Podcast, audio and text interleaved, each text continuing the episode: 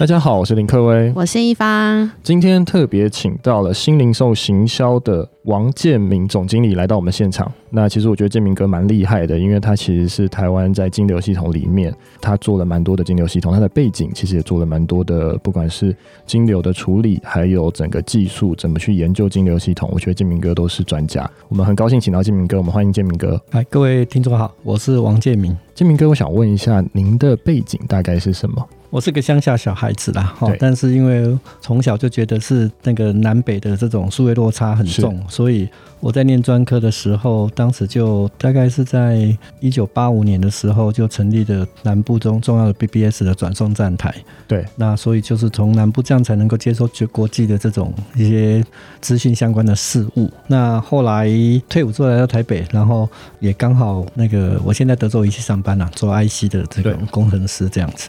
那适逢网络的初期的发展，好，那就我就辞掉了德州仪器的工作，然后就成立了一间 ISP 公司，大概在一九九三年的时候，那算很早期，对不对？对，但是这个 ISP，我算民营的第二家 ISP，第一家是新思路，是。那后来就在一九九九两千年的时候，我们 ISP 就把它收掉了，没有做。但是因为我一直在做网络的相关的产业嘛，可是因为做 ISP 的时候，那个频宽哦，受到很大的成本的考验啊哈。那所以后来我就想说，我如果继续要从事这个网络的产业相关的服务的话，能不能不要受这种频宽的考验？选一选之后，哎，发现这个金流这件事情是有趣的。对，哎，那因为之前在做 ISP 的时候，我也有很多的客户，他们都有做什么虚拟主机网页设计等等的，所以他们做了很多行路型的网站。那我们其实都是帮人家做行路线，可是没有办法，他看到真的变现这件事情，嗯，那当然就是要把金流放进去才能够变现啊。那所以呢，我就选择说，那那做传输金流处理资讯流的话，那这用的频宽就相对就很少，是，嘿，所以就可以完全控制在我自己的技术，而不是受那种不公平的这种频宽的这种去限制我的发展。好，那所以呢，在那之后，就在一九九九年的时候就成立了绿界科技，做了十几年这样子。那请总经理介绍一下，就是你们公司提供的金流服务有包含哪些类型呢？应该是说，在台湾哈，这个所谓的电子金流的发展哈，其实在一九九九年之前的时候，就有一个叫 SET 的机制啊，那个时候就是可以用信用卡哈来做收款的。但是呢，那是大概十几家银行再加上网际微信哈，就政府出资共同成立的一个机构。然后呢，透过 SET 的方式呢，可以就让那个博客来啦哈，好像还有航空公司几家去使用示范。然后它差别的地方就在于是在当时，你们可能都年纪还小，你们没有经历过那个年代，那个时候候是必须要插一张磁碟片，然后凭证是装在磁碟片上的。对，所以你在网购上要买博客来，或者是要去订机票什么，你事实上是要有一张磁片把它塞到电脑里面。啊，但这个叫 SET，嗯，那当然它它的结果就很 set，好，就是，好，所以就结束了哈。那其实一个很有趣的一件事情是这样，就是。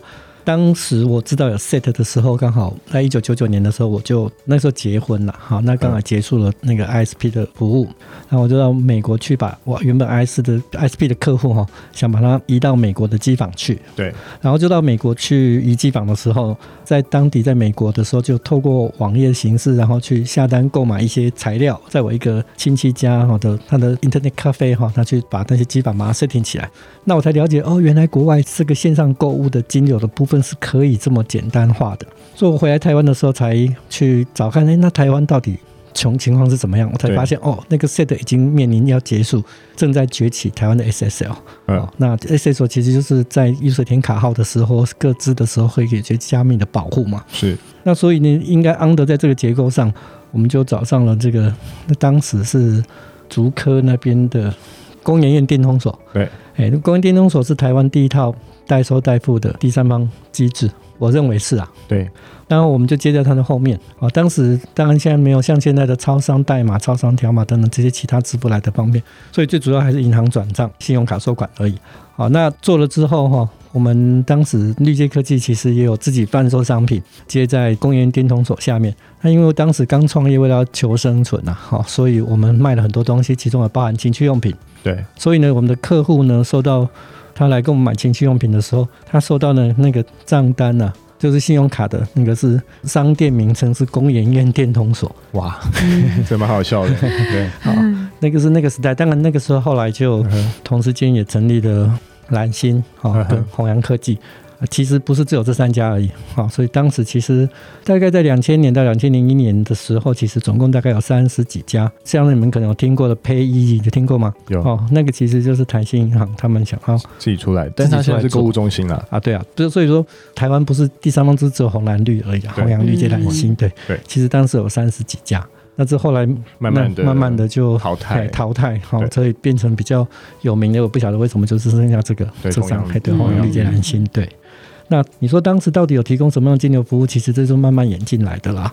哦，你说一开始也没有分期付款，超商的部分其实也是在我们做了大概五六年以后才接起来。哎，对，超商他们慢慢才提供了这种跟在超商缴款的条码条码的服务。对对对。对但是之后的演变就不太多了。哦，你就大概都一直到我们做了十几年之后，你可以知道的，现在大家讲得出来有就是超商代码、超商条码。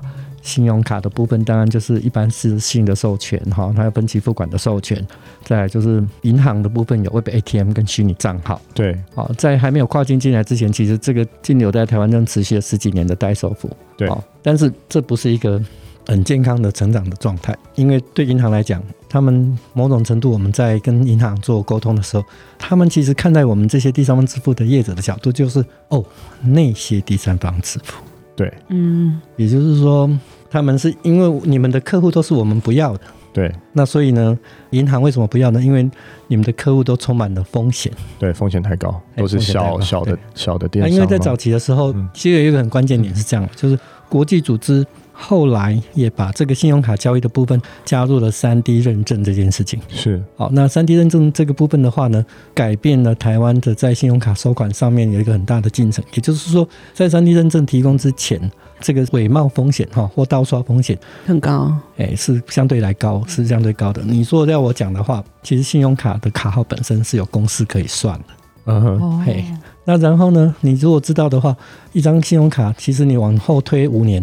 那每一个月一个到期日嘛，五年的话就六十次嘛，嘛。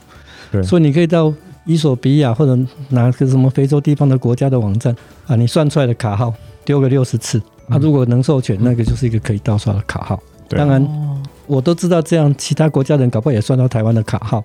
其实盗取卡号或者你已经被盗取到卡号，你要去算这个到期日就就容易了。对，哎，可是在那个过程里面，其实就是风险的承担者是谁？商户、商店呐、啊，嘿，这些商店就哇，我可以在网络上接生意的，可是我又怕这个盗刷伪冒风险，对，所以就他们也迟迟不敢去申请说就要成为真正的线上的刷卡。虽然在后来有这个所谓的雅虎的拍卖啊，哦，盘龙花品啊，都养成了一票新一代的愿意在网络上做电商的一群人。可是，在那个没有三 D 的年代，其实还是就是处处存在的风险。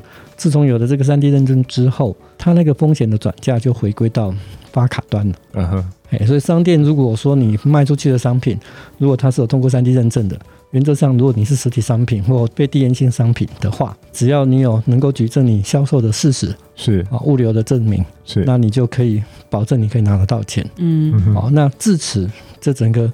第三方支付的规模化哈才被奠定，嗯，但是在之后，就是还是有一些直销业者，他们在这个过程里面可能就还有包含，我不知道你们知不知道亚历山大事件，好，呃，就健身房嘛，对对？对对对，诸之类就是后来造成一些第三方支付的一些风险的承担，嘿，后来又转嫁到银行去，也因为在那一波大概在二零一。几年初的时候，嘿，对，所以台湾的第三方支付就重新做一个大洗盘的动作，嘿，了解。一些撑不下去的，就只剩下这几家，了解。那但是这中间就没有什么特别的发展，一直要到大概六七六七年前的时候，哎，才那因为就是我们这几家残存下来的业者。然后不断的向这个金管会去做 push，就是说你应该要为我们这些专法，因为全世界都发展成这样了。我们当时两千年在做的时候，当时支付宝还在哪里还不知道呢。对，好，但是我们做的事情跟支付宝其实是类似的，但是我们的客群只有两千万，但他们是好几亿。但是我们投入进去心血是一样的。当全世界大家都开始在做电商、做线上金流的时候。台湾还是把第三方支付业者视为一个帮银行承担风险的一个产业。嗯，哦，那这个其实也难怪，就是没有办法被发展起来。了解。那建明哥，我想问一下，那为什么电商它一定要使用金流的服务？哦，从我的经验法则里面来讲，哈，就早期来讲，很多的电商，哈，他一开始他就觉得不想要用信用卡，因为他认为会被盗刷，所以他他在有有一段时间是很空白期的，就是他虽然在网络上卖东西，可是他就只有在上面标上去。哎，你要跟我买东西的话，打电话或者即便是有购物车，他也只提接受银行转账这么一件事情。哦，但是银行转账这件事情对他们来讲，假设你愿意卖东西做两三样品项的话，每一个都是两百块钱。对，那突然有一百个人跟你买的时候，那你怎么你就还要去一个一个去对账啊？还啊，他问打电话就问人家说啊，你你你转账给我的银行的末那个账号末五码是怎么哈？那这刚当然就是造成很大的困扰。对，啊，这个也是一个一个相对的契机啊。再来就是，当他们开始学习这件事情，就进入了嘛。好，那进入之后呢，他们就想说，哎，那我现在的营业额，假设说我现在一个月一百万，对，他就尝试性的，那我听说超商也可以用啊，呃，他还是避掉不用信用卡哈，嗯，因为他怕风险，那他想收现金，所以呢，他就引入超商条码、超商代码。然后慢慢再做一个 Web ATM 或虚拟账号，对啊等等这样的。其实我们的经验法则，其实我们自己有有提供。之前我们有提供开店平台的使用，你可以发现一个商户，他每增加一个支付的行为模式，它可以增加七趴的营业额。嗯嗯嗯，嘿，就是很诡异的。当一开始我也不是很理解，好，但后来又很清楚的明白，其实就是为什么要使用金流，因为。消费冲动必须要在第一时间被满足。嗯嗯，也就是说，他你都好不容易不晓得用了什么样的力量跟魔力，把客人移到你的商场来了，加入购物车了，结果发现哎。只能转账，对，只能转账，嗯，水都冷掉了。对，对啊，消费冲动没有办法第一时间被满足的时候，嗯、那当然这些事情就我就到能够方便我买地方的去的地方去了嘛。对，啊对，啊对，事实上这个每增加一种支付方式，可以增加七趴营业额，这个实际上是到一直到现在哈，它都还是一个几乎算是。我目前看起来就还是一个维持一个稳定的定律，对，哦，那但是其实是应该是说，之前如果没有第三方支付业者做这种平台整合、金流整合的话，即便是他知道这样的优点，但是我就是一个没挖贵的，嗯，你说我哪有能力去找那么多的支付机构去串接这些有的没有的？对，因为谈不了，而也没有技术能力啊，对对对，对啊，那你这些小商小户你去谈，根本就人家不理你，嗯，哦，所以。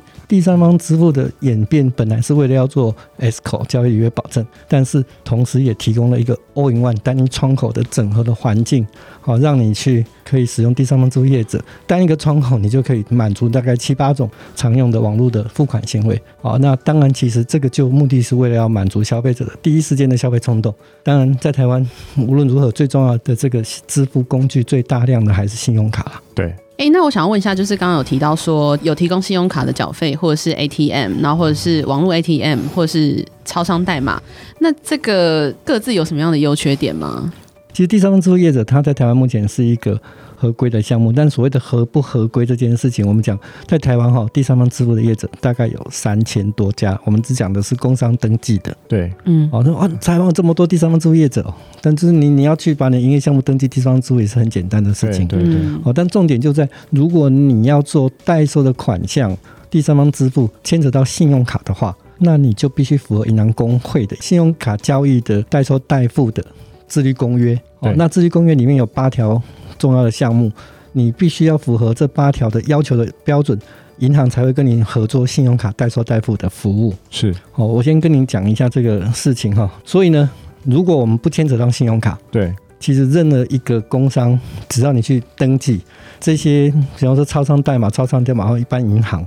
其实你愿意付钱给他，然后取得他们的规格，你就可以串接，你也就可以成为一个第三方支付的业者。对。但是因为能够提供这些支付的业者，就是你看就这么多嘛，哈。那因此你每一个单位没有被整合过，那。这些被拨款进来的时间点就会都有不同的断差。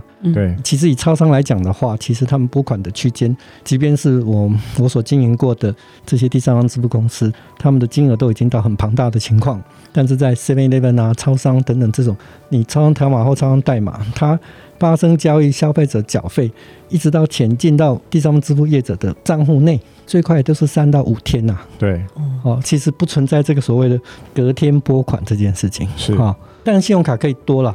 像我个人，我也有处理过台铁的铁路局的网络购票系统，那个就是我当时做的，不是购票了哈，付款的部分，订票是中华电信，是啊，订票订不到那不关我的事情。好，那台铁的部分，它其实就有曾经做到当天交易，隔天拨款。对，但是事实上，这个存在着很多时间差的风险。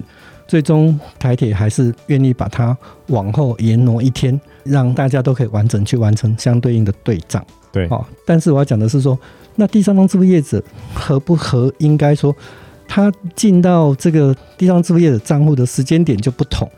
那他们怎么样去对客户做出一致性的拨款的行为？对，那就牵扯到说，那变成这个第三方支付业者。它某种程度可能是需要带电哦，了解。那事实上，银行拨款其实也没有那么快啦。就是一般而言的话，银行拨款给第三方支付业者，信用卡来讲的话，其实快也大概就是三三天了。嗯哼，嘿，那能够做到隔天拨款的，其实都是不负责任的行为。了解，嘿，因为太多可能的情况会发生。啊，你钱拨了，但是有一些是人头户都有可能，他可能钱拿走，或者是说先做完授权，然后拨款。后面呢，再发动去做退款，嗯，那你要退款的时候，人已经都跑掉了。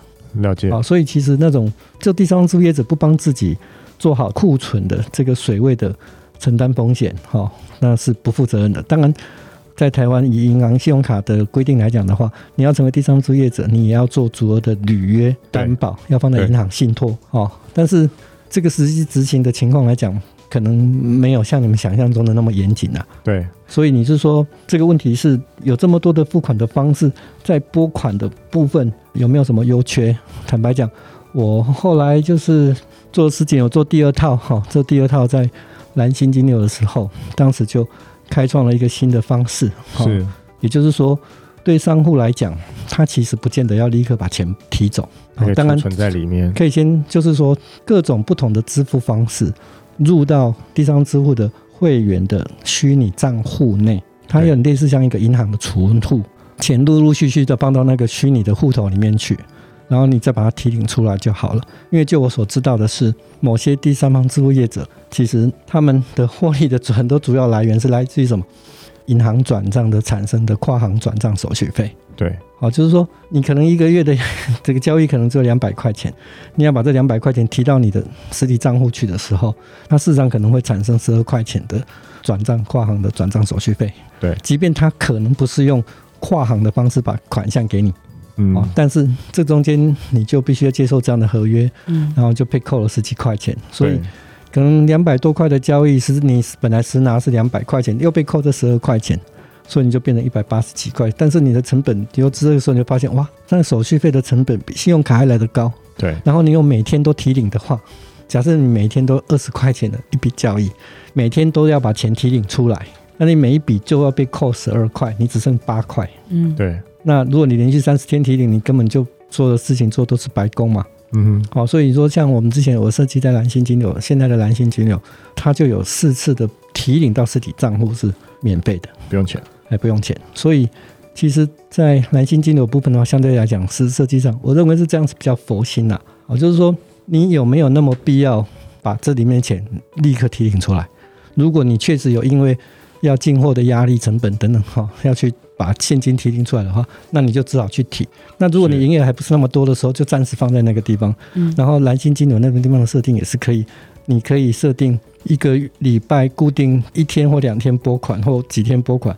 或者是你可以设定满一定金额的时候，自动它就会把它拨款。了解。好，这个其实你可以把它控制在让你的跨行转账手续费在保持在零的情况下。了解。好，那这个我觉得是比较符合台湾现在这些商户一般的这个做法。对，嘿，那不然有一些其实就是我才不管你要不要钱，我就跟你约定每个礼拜我就拨给你。嘿，对。了解，哎，那建明哥，我想问一下，电商要串接金流，其实会很难吗？如果只是一般的小型电商，以现在来讲的话，哈，相对都简单。不管我是在第一间，或者是后来的蓝星金流，我们在设计的时候，其实都有这个所谓的简易的付款连接。是，也就是说，即便你没有任何的电商平台的前提下，你都可以透过这些第三方支付的后台，去为一个付款的动作。产生一个付款连接，因此，你产生这个付款连接之后，不管你可以产生一个 QR code，或者是你可以在 LINE 上面，假如说有人在用 LINE 跟你订东西，然后呢，你就用那个连接发过去给对方，对方去点选那个连接之后，不管他是手机或者是网页，他就能够开启付款页面，是你也能够确实的确认那一笔交易是否消费者已经把钱付给你了。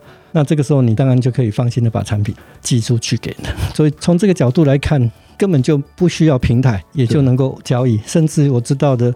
像我们今天这一次的这个 Podcast，你们付款的方式其实也不是透过网页来做的，你们其实是用我第一代的平台的付款连接来定这个今天的 Podcast 的录音的付款的费用。嗯，哦，所以其实串接有没有很困难？我讲，如果不需要串接，有什么好困难的？没错。嘿，那但是真的有购物平台的时候怎么办？其实我们就在 我十几年前在做第一代的时候，就有做了大概超过十种的这种所谓的开源购物车平台。对，就举例来讲，像目前比较被常态使用的，像 OpenCart，对，好，那 Duplo 的，还有 WooCommerce，就是嘿，WordPress 里面，WordPress WooCommerce，嘿，对，然后 Joomla 的 Virtual Mart，这些其实都是开源的购物车平台。如果你不想花钱给这些平台商，哦，那你可以选用这种开源的购物车。对，然后这些金流模组我们都已经事先做好了。对，所以你只要有能力，甚至其实在一点简单的说明，你事实上就可以在自己的家里面准备一台 Windows 的电脑，装上 XAMPP 这样的由 Apache、MySQL、PHP 程式语言所构成的一个免费开源的购物车平台。对，然后再把你选定的金流公司的金流模组，把它给 update 上去，那其实一个完整的购物网站就已经成立了。并且在如果你会的话，可以就是跟我这中华电信申请一个那个固定 IP，对，然后再做一个 NAT 的 port mapping，就是转送到你的 local 电脑。事实上，你在家里面就可以做一个网店，不需要再额外去租外面的空间。对，其实是非常简单的。当然，第三种就是你去用这些目前所谓的主力的购物平台，比方说像九幺 APP，好，对，对。Cyberbiz、Shopline、Shopline 或者是沃卡等等，这些当然他们大部分都有跟特定的金流公司去做接接。好，那比较方便的一件事情，其实就是说，嗯，由于他们已经有接接了，所以你只要把 key 写上去，对 key 写上去就可以了。对对，这样金流的部分就也包括就设定完成了。嗯哼，所以你说金流的部分其实。远比你想象中的简单简单，好，但是如果你自己去找银行的话，那银行没有做这些整合，是，好，所以事实上这些年来，第三方支付它的优势早就已经被凸显出来了，嗯，而且我必须要跟各位说的一件事情是，即便到现在，我之前去在很多地方去做一些讲演，有些台下有一些学员，他们会问我说，你们第三方支付业者其实也就是中盘商，有一点像。对，中盘商的意思是什么？对，就像是你说在那种银行系统里面的中盘商。对，那如果我跟大盘很熟的时候，我就跟大盘买货就好了。为什么跟你中盘？你中间一定有，一定有 markup，哦、就是有赚到钱。对对对对对。对，但是我要跟你们讲的是，这件事情在金流产业里面是不存在的。嗯哼。为什么呢？因为你讲从信用卡角度来讲，你去跟一个信用卡公司申请信用卡收款。对。然后呢？如果你是像说你是跟中国信托申请收单银行，对，你的消费者用玉山银行的卡去中国信托的特约商店刷卡，中间由于必须要通过清算中心，然后发卡行、收单行，还有国际组织，个别都要收取一定的收费成本。对，嗯，啊，那个成本多少我就不方便讲，但是无论如何，那个成本就卡在那个地方。但是第三方支付业者聪明的地方是在哪里？他们可以在交易的当下，根据卡号的前六码。可以判断这张信用卡是来自于哪个发卡银行，嗯，并且他们也会跟那个发卡银行的对等的收单银行去形成签约的合作，它就产生一个叫做支行收单，也就是说，中国信托的卡到中国信托的商店，中间不用经过部分的机构来剥削，嗯，好，然后所以它的成本可以某种程度的下降。了解，嘿，第三方支付可以做这件事情叫做分流支行收单，可是银行不能做。嗯哼，好，那接越多收单行的第三方支付机构，它的成本其实是远小于一般的银行，嗯，所以它的费率啊，只要你能够给它足够的交易量大，你的成本也可以压到比银行更低。所以其实这件事情是你们大部分的商户不存在的，它会有银行名师的这种，嗯，嘿，所以其实。现在现况上，第三方支付来做你的电商的借接，其实是除了整合方便，因为你只要单一窗口一个规格，你就串好主力的所有的这些支付。刚刚现在讲的，其实陆陆续续还包含所谓的像台湾 Pay 好，然后 Apple Pay、Samsung Pay、Google Pay 这些，其实也都上电商去了。那你除了拥有更多的收款方式之外，重要的是它连账目的部分帮你在统合一个界面上。对，所以呢，你只要看一个账务的界面，你就可以了解你所有的交易跟请退款、拨款等等的操作。对于你们的会计人员的这些所谓的后勤的这种成本，相对就会大幅的下降。对，哦，所以其实不管在成本上、人力上、串接上，其实都远比一般的传统，你去个别去找各个银行所谓的大盘，哦，都来的有更有优势。为什么不用呢？所以等于说第三方他呃，因为我自己也有在用绿界或蓝星啊，所以他就是统整了所有可能是我所有的商店的的金额，然后又可以帮我去处理了超商付款。然后分期付款，对，然后可能所说的信用卡刷卡，所有东西都整理在一起，然后给我。但是如果说我今天其实有开其他的商店，他反而是要去跟台新银行谈，要跟玉山银行谈，要跟国泰银行谈。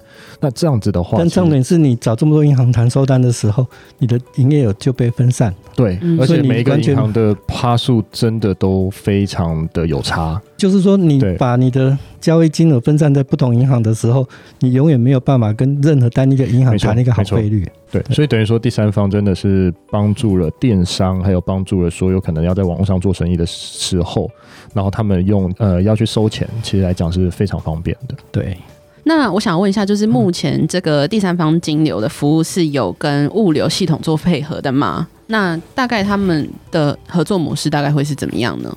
你讲这个议题，其实是这三四年比较普遍才发生的问题呀。好，议题。那这几年有一些特别比较 tricky 的的情况，其实就是在三四年前，这个陆科还有比较在来台湾的时候，还有两岸的这个物流的频繁比的情况下，因为台湾的这些超商物流哈，或者是国际物流，他们光是忙这些两岸之间的这个量能就已经很饱和。嗯，所以呢，这些所谓的超商体系的物流系统，其实对电商的这个领域范畴上，他们不太想去理会。嗯，哦，但是这两三年来，哦，因为整个资讯流跟物流的发展，哈，包括一些量能突然有一些萎缩，所以呢，他们就愿意去像，其实我们早期像我们在跟7-11在谈的时候，你说你们这个什么店到店，对，六十块钱。对，一般消费者去寄也是六十块。对，嗯，我去跟他谈了很久，也是六十块钱。对啊，那对这种第三方支付业者来讲，啊，我不就做白工？对啊，啊，因为他不理你啊。是，是便利性吧？你们是比较是想说要 one stop 去做到？是是是，哎，就好像早期在 PayPal 还没有离开台湾之前，是对，我们当时也有串接过 PayPal。对，好，那。当时，因为我们也不能帮他们做代收嘛，哈，没错。因为在这种跟信用卡有关的这个机制里面，其实支付机构底下不能再有支付机构的，对，哎，所以我们顶多只能帮串资讯流啊，那不做金流。但是我们也就是为了像您刚刚讲的，我们就是要让我们的消费者有一个更完整的体验的感觉，是，哎，所以我们也试着去串这个所谓的超商物流的部分，对，哦，但是赚不到钱了。对，因为它是六十块钱，六十块钱，有的就有做啊，有的就不肯做。对，哎，那其实说像你刚讲的，我我做的第一家，跟我后面做的蓝新，其实蓝星就在这件事情上面，就是现在蓝星啊，就是以前叫支付通。哦，现在蓝星它在这个部分来说，它就不愿意去跟 Seven 去去妥协。好像只有绿界有在做物流这一块。对，但是我听说大概应该在第一 Q 啦，应该三月有可能会，就是就是明对今年今年对对对对今年对就会就会重新把它 connect 上。但是那个也是后来就后来又比较流行的，现在就是呃有到店付款嘛。对。到店付款，你在讲的是这一块了。物流的部分其实之前就已经都有接上纯物流，也就是说你先付了款，然后为了消费者他们，呃，因为商店他们的串接的方便，所以呢，包括物流的部分都有一些，你可以在整个结单的过程里面，你可以让消费者去选定说你要在哪个超商去收件这件事情。对，但是还不涉及金流。对，好，那这个其实大部分主流的这第三方支付器都有提供，那差别的就在现在很多人正在 argue 要的就是那个。货到付款哦，有有有有。好，那货到付款其实其实蓝星也有，但是它就是少了 seven 嗯哼，嘿，但是应该就是我想讲的，就是之后会传到，之后会传到。了解啊，那个其实对很多人来讲，其实我知道啦，就是用的现在目前蛮多的，挺方便的。是是是，哦，所以那确实是一块。然后最近这些超商他们也愿意某种程度的愿意让步了，哦，所以就会触发这些第三方支付业者尽快的再把这些把它补上去。但是现在还有一个比较更新的趋势是这样，就是说有一些情况或一些产品其实是根本这些店家货到付款这件事情，其实有很多存在的风险。是，对，就是你去买了东西之后啊，就是说商户有人客人跟你买东西，你把它寄到那边去，对，就有客人不去领件，对，那你要你你这个店家你是发了一次钱把东西寄到那边去，对，然后你要把它再收回来，还这一次钱。哦，其实有一些商品，它是很多店家是不愿意这么样做的。对，好，所以其实这种超商货到付款，这个其实也是特定的品相或类型。嗯哼。好，那但是现在比较比较多的眼镜是第三方支付业者，因为现在这个所谓的电子钱包的发展哈，比方说接口来配拍付，对，等这些，他们目前慢慢也接受说，哇，为什么我到购物平台去网站，我不能用拍付，我不能用来配，我不能用这样？对，哦，所以其实。这些第三方业者也坚持了好一段时间，对。但是我听说是最近开始陆陆续续有愿意同业去做这种整合。其实以前在第三方支付业者能存在的情况，就是银行跟银行之间不会去整合啊。嗯。好，那当然银行通常也不会去自己跑去跟超商做整合啊。对。好，所以变成说才有第三方支付可以存活的一个空间。嗯嗯嗯。了解。那但是呢，到了现在这些所谓的民营的这种非银行体系的这种。这种支付业者哦，开始多了之后，同样面临这些问题哦。如果我要更多的支付方式来增加那奇葩营业额的话，那我是不是就要自己再去找拍夫、找台湾配、找什么什么？了解。那这些支付机构现在目前开始有在考虑这些串接了，嗯，但是他不是帮他做代收，就是资讯流。但是他们去做这件事情，他们会怎么处理？支付机构跟支付机构之间，他们就会透过回佣的方式。嗯哼，因为台湾的法规的规定是。第三方支付机构下面不能再有第三方支付机构啊。对。所以呢，你说一个以蓝信来讲，你去串接 Line Pay，嗯，好，但是你这个签约的对象是商户，必须直接跟 Line Pay 签约，那钱也是 Line Pay 拨给商户。对。但是商户那个 Line Pay 会回一点佣金，回一点佣金给另外一个支付业者，对，呃，绿界这样子。对对对，了解。好啊，那我其实也蛮好奇的。如果说有一个新的电商想要开始建置商店，要怎么样可以找到一个对的金流系统是比较好？嗯，以目前来讲，竞争其实也相对来讲是挺激烈的。是啊，然后不要找太新的。对啊，不，我不是说新的就一定不好。对啊，只是因为这些旧的已经受过十几二十年的这个风吹雨打，风吹雨打了。对对对，找他们来讲，相对来讲就是。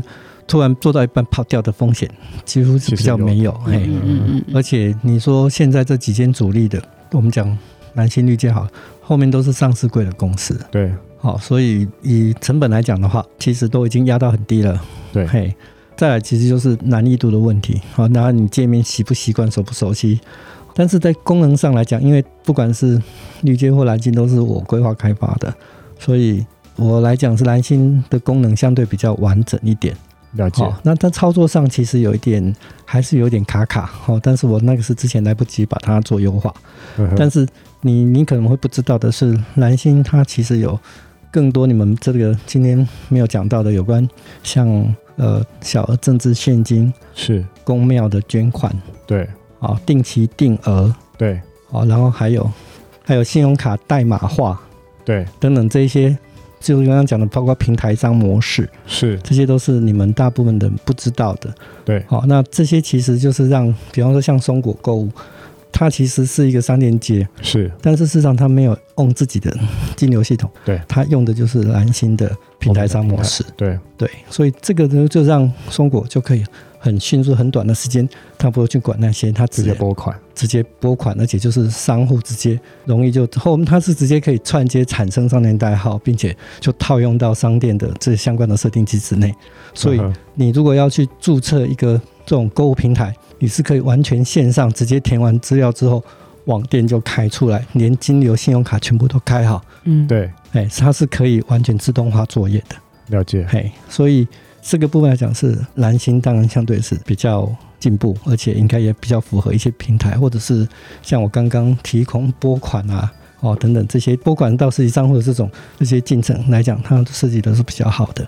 那已经现在目前营业额来讲的话，当然其实是蓝星相对是大得多，是是了解，但是绿界比较会做广告。了解，大家比较熟知啦。不过我觉得，其实金流系统还是要慎选啦，因为其实对电商来讲，还是一个我觉得是最重要的命脉。所以我觉得，其实今天真的蛮高兴，欢迎建明哥来到我们现场，然后也很谢谢建明哥分享了很多金流的这些经验给我们大家。我们谢谢建明哥，谢谢，谢谢谢谢各位听众，